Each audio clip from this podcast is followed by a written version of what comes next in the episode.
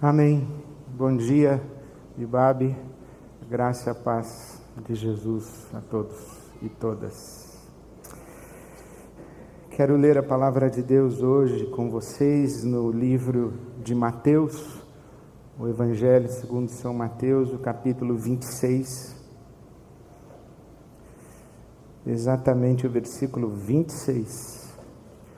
Mateus 26 a partir do verso 26, que diz que enquanto comiam a Páscoa em Jerusalém, é a última vez em que Jesus está em Jerusalém, às portas do Monte Calvário, celebrando a Páscoa com seus discípulos. Então diz que enquanto comiam a Páscoa, Jesus tomou o pão, deu graças, partiu e o deu aos seus discípulos dizendo: Tomem e comam, isto é o meu corpo. Em seguida tomou o cálice, deu graças e o ofereceu aos discípulos, dizendo: Bebam dele todos vocês. Isto é o meu sangue da aliança, que é derramado em favor de muitos, para perdão de pecados. Eu lhes digo que de agora em diante não beberei deste fruto da videira, até aquele dia em que beberei o vinho novo com vocês no reino de meu Pai. Bebam dele todos, bebam dele todos vocês, isto é o meu sangue da aliança, que é derramado em favor de muitos para perdão de pecados. Deus nosso Pai, invocamos o teu nome no poder deste sangue e clamamos que todos e cada um de nós nesta manhã e todos quantos ouvem essa tua palavra experimentem e desfrutem do teu perdão. Para a tua glória oramos em Cristo Jesus. Amém. Quando Jesus toma nas mãos este cálice, e diz: Bebam dele todos vocês, este é o sangue da aliança para perdão de pecados. Ele não está apenas estabelecendo, instituindo um memorial, dizendo que devemos celebrar em memória de sua morte, do seu corpo partido, do seu sangue derramado. Acredito que Jesus está também definindo o que é a igreja. A igreja é a comunidade dos perdoados. A igreja é a comunidade daqueles sobre quem não há qualquer culpa ou condenação. A igreja é a comunidade dos perdoados. O perdão aos pecados implica também o cancelamento da dívida. Quando Jesus nos ensina a orar a oração do Pai Nosso, ele diz que devemos pedir a Deus: perdoa as nossas dívidas, assim como perdoamos aos nossos devedores.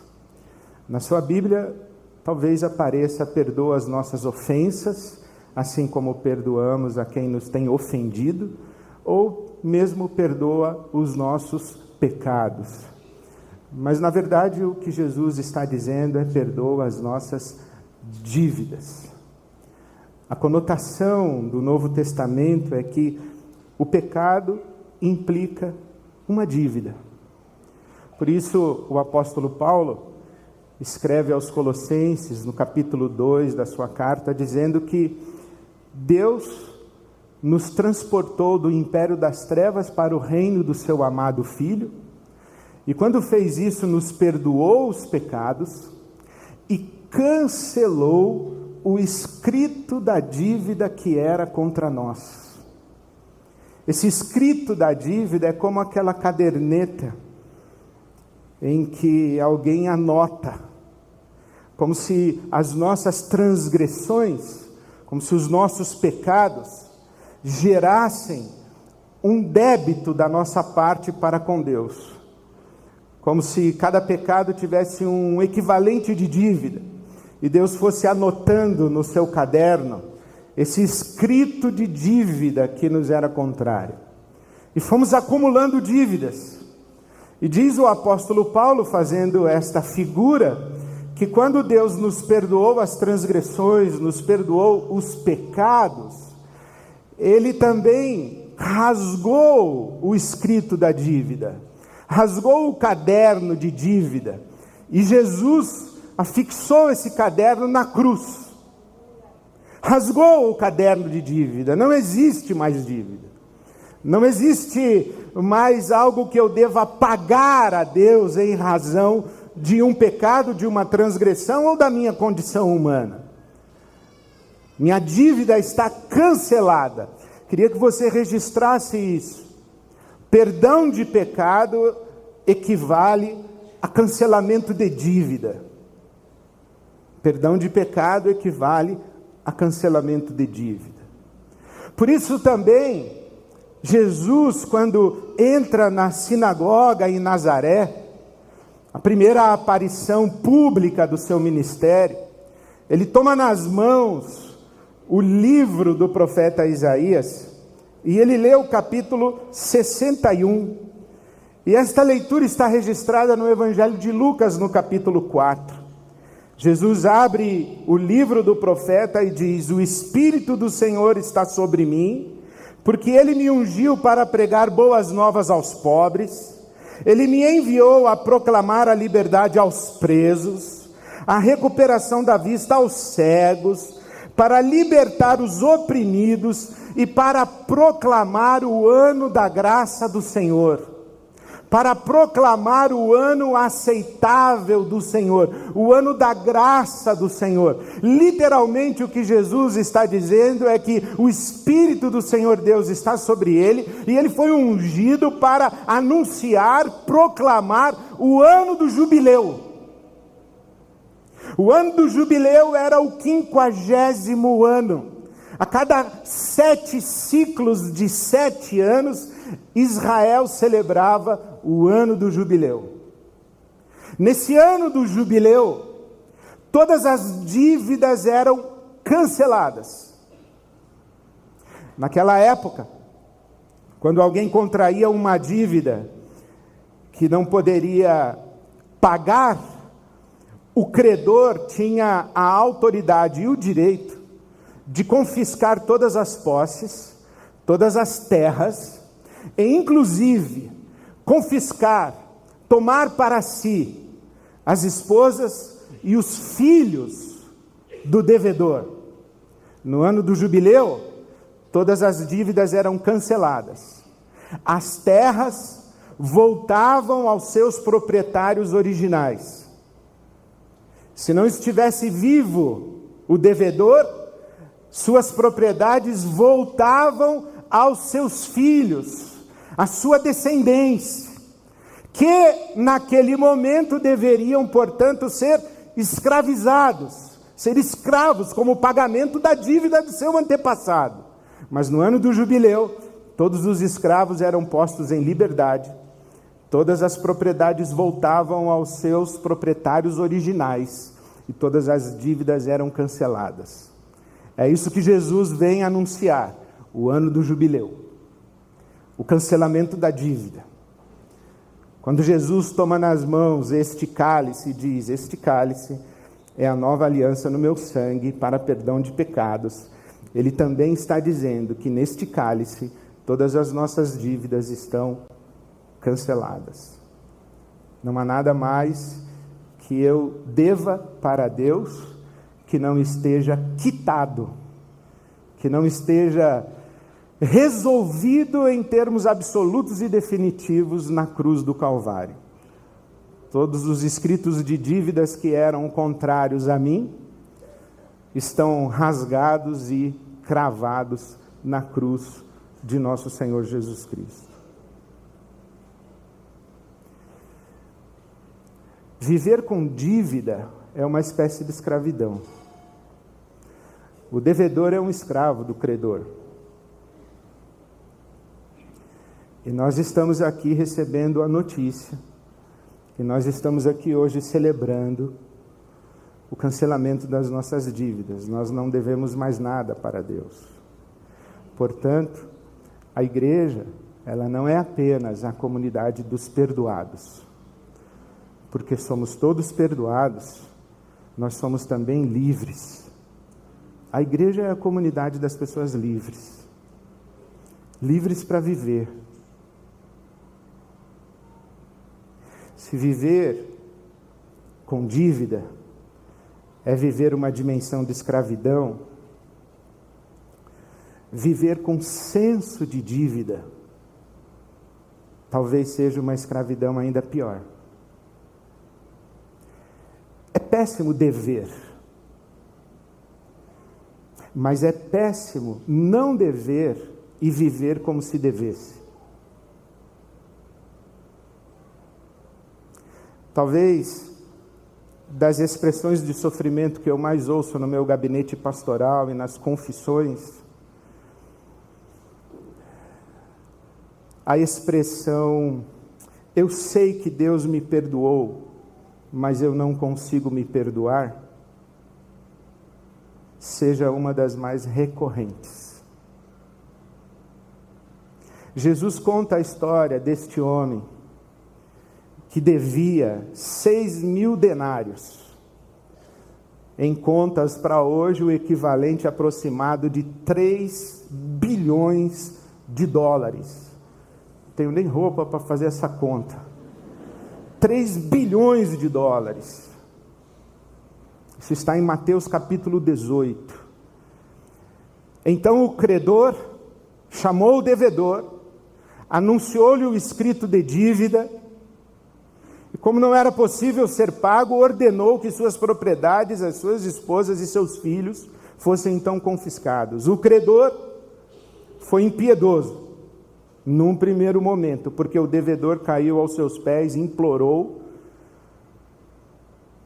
E o credor teve compaixão daquele homem e cancelou a sua dívida. Mas uma palavra ficou ecoando nesta parábola, porque ela é pronunciada duas vezes. O devedor disse: Tem paciência comigo, que eu tudo te pagarei. Imagina você chegar para mim e dizer: Ed, você sabia que você me deve 3 bilhões de dólares? E eu falar: Tem paciência, eu vou te pagar. Tem paciência comigo, eu tudo te pagarei. Há muita gente que vive com esse refrão: Tem paciência comigo, eu tudo te pagarei e uma voz sussurrando continuamente: Você deve, você não pode descansar, você não pode desfrutar, você não pode desperdiçar, você não pode se alegrar, porque você deve. Trabalhe incansavelmente. Não contraia mais um centavo de dívida, porque você já deve 3 bilhões de dólares. Seja perfeito, seja perfeita, seja impecável, porque você deve. Você não merece desfrutar, você não merece ser feliz. Aquilo que você fez gerou para você um débito impagável, então, assuma o seu papel de devedor, de devedora, ande de cabeça baixa, ande olhando para o chão, desfrute o mínimo da misericórdia de quem não lhe exige pagamento, e não reclame de quem olha para você com olhos de quem é seu credor, porque você deve.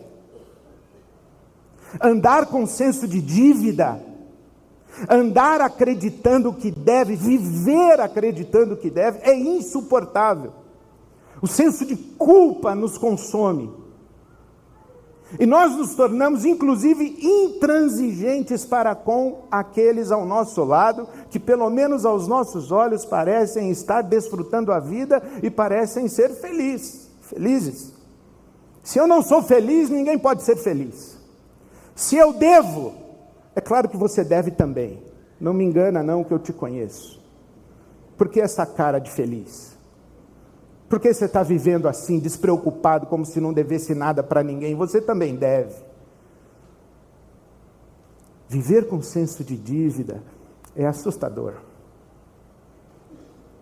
Quando Jesus então levanta o cálice, ele diz: Seus pecados estão perdoados, a sua dívida está cancelada, você não deve mais nada. Cale essa voz que está dizendo: Tem paciência comigo, eu tudo te pagarei.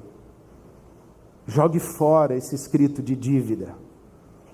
Você não deve mais nada. Você não precisa pagar mais nada. Vamos comer uma pizza, papai? Não podemos. Temos uma dívida para pagar. Vamos fazer uma viagem? Não podemos. Vamos sorrir e desfrutar? Vamos apagar a velhinha no nosso aniversário? Não podemos. Temos uma dívida para pagar.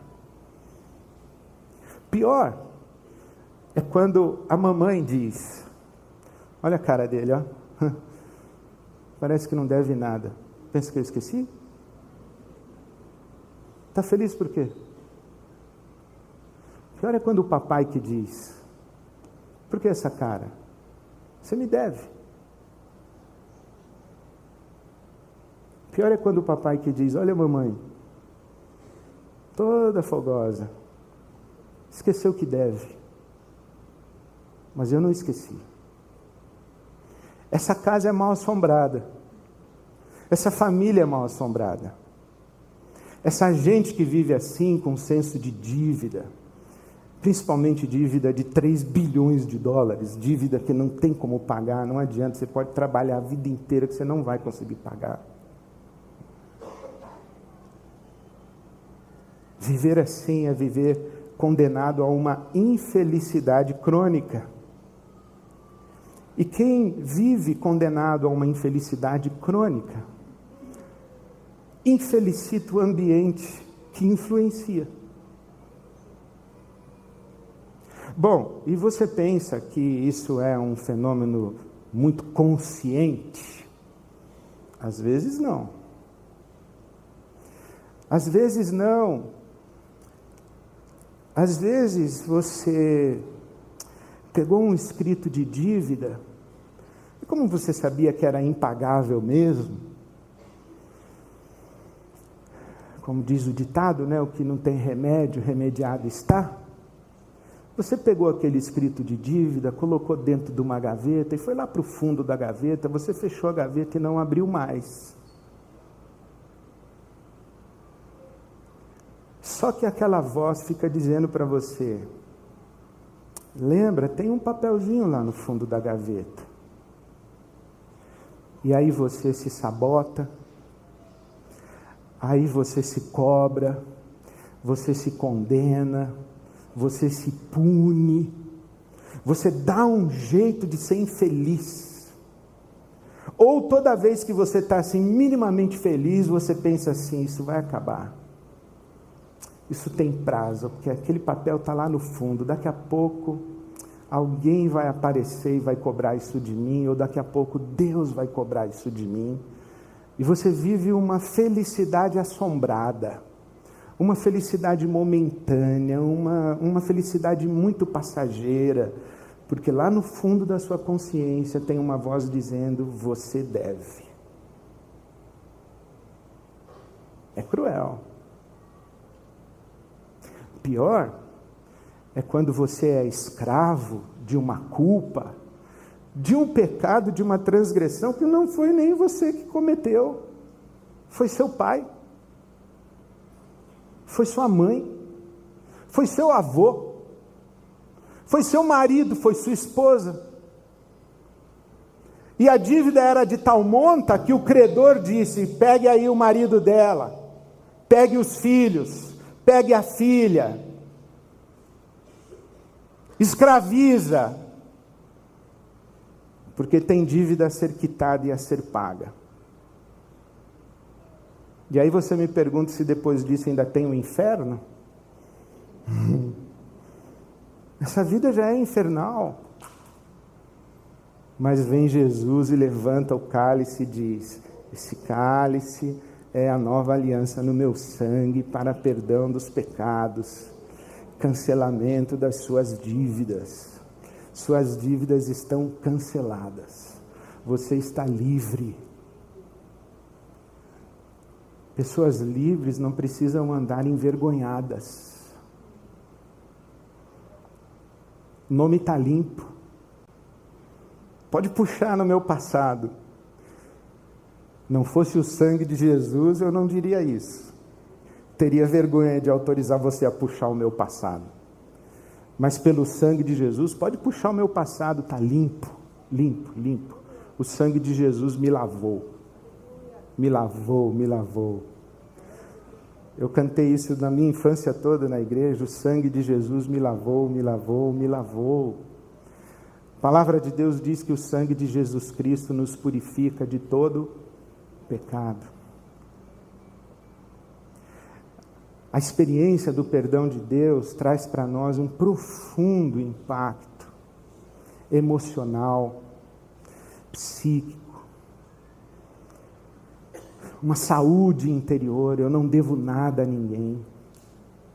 Eu não preciso andar de cabeça baixa, eu posso olhar todo mundo nos olhos mas também traz um profundo impacto social e comunitário. Porque o ano do jubileu é o ano da libertação e da liberdade. Os escravizados pelas dívidas passadas agora estão postos em liberdade. Por isso a igreja não é só a comunidade dos perdoados, ela é a comunidade dos livres. E porque a comunidade dos perdoados e dos livres, a, a igreja é a comunidade dos iguais. Não tem mais escravo e livre. Não tem mais credor e devedor. Não tem mais alguém que olha de cima e outro que olha de baixo. Não existe essa possibilidade. Todos nós somos perdoados, somos livres, somos iguais. Por isso que o apóstolo Paulo vai dizer que em Cristo Jesus não há judeu nem gentio, macho nem fêmea, não há escravo nem livre, porque nós somos um em Cristo Jesus. Somos irmãos e irmãs. A igreja é a comunidade dos iguais. Eu não sei o que lhe assombra Eu não sei que espaços são para você inconvenientes, porque você entra com senso de dívida. Esse aqui não é meu lugar, eu não mereço estar aqui, eu não posso estar aqui, não é legítimo para mim isso. Eu não sei de quais alegrias você se priva, eu não sei de qual felicidade você foge, eu não sei como você se sabota, mas hoje nessa mesa nós estamos celebrando esse cálice é a nova aliança no meu sangue para perdão de pecados e cancelamento das dívidas. Que me perdoem os profissionais da saúde mental, os terapeutas, os psicólogos, os analistas, os psicanalistas. Mas eu tenho certeza, tenho certeza absoluta, que uma experiência com o perdão de Deus economizaria horas e horas e horas e anos de sessões de análise e de terapia. Dores e feridas que nós carregamos pelo que fizemos no passado ou o que fizeram contra nós no passado. Escravidões que impusemos a nós mesmos ou que os pecados dos nossos antepassados impuseram contra nós, eles nos engaiolaram com sua vida transgressiva mas Jesus está dizendo: aqui é o cálice da nova aliança, perdão para os seus pecados e cancelamento das suas dívidas. Eu perdi a conta de quantas vezes estive sentado à frente de alguém que, em lágrimas, não tinha coragem de olhar para mim por estar envergonhado, envergonhada da história que acabara de me contar. Eu queria poder me levantar, pegar no queixo dessa pessoa, deste homem abatido, desta mulher entristecida, levantar assim e falar: enxugue suas lágrimas, você não deve nada, desfrute o perdão de Deus, mas eu não posso fazer isso. Mas Jesus pode. Jesus pode e Ele está fazendo isso com você exatamente agora, quando você pegar esse copinho de plástico, esse copinho de plástico, Pega esse copinho de plástico como se você estivesse pegando a mais linda das taças, com o sangue de Jesus Cristo, nosso Senhor, e ouça Ele dizer para você: os seus pecados estão perdoados. O escrito de dívida que era contra você está rasgado, cravado na cruz. Você está limpo, você está limpa, lavada, lavado com o sangue de Jesus Cristo, nosso Senhor. Ouça o Espírito de Deus falando para você e receba, acolha esse perdão. Quando você tomar nas mãos este cálice, desfrute do perdão. Eu nunca havia pensado dessa maneira. Como nessa madrugada eu pensei. Que perdoa as nossas dívidas assim como perdoamos os nossos devedores, não é uma troca. Perdoei minha cunhada, perdoei meu primo, perdoei meu patrão, perdoei meu marido, perdoei minha esposa, perdoei meu pai, minha mãe, então Deus me perdoa também. Deus seria muito mesquinho se nos submetesse a esse jogo. Mas quem sabe, Jesus não está na oração do Pai Nosso dizendo: Deus, faz-nos viver o ano do jubileu. Transforma a nossa vida num jubileu, em que nós desfrutamos do teu perdão, e esse perdão derramado sobre nós transborda e, e faz de todos os nossos semelhantes pessoas perdoadas, pessoas livres e pessoas iguais irmãos e irmãs. Então eu queria que você celebrasse o corpo e o sangue de Jesus nessa manhã, como quem celebra um jubileu.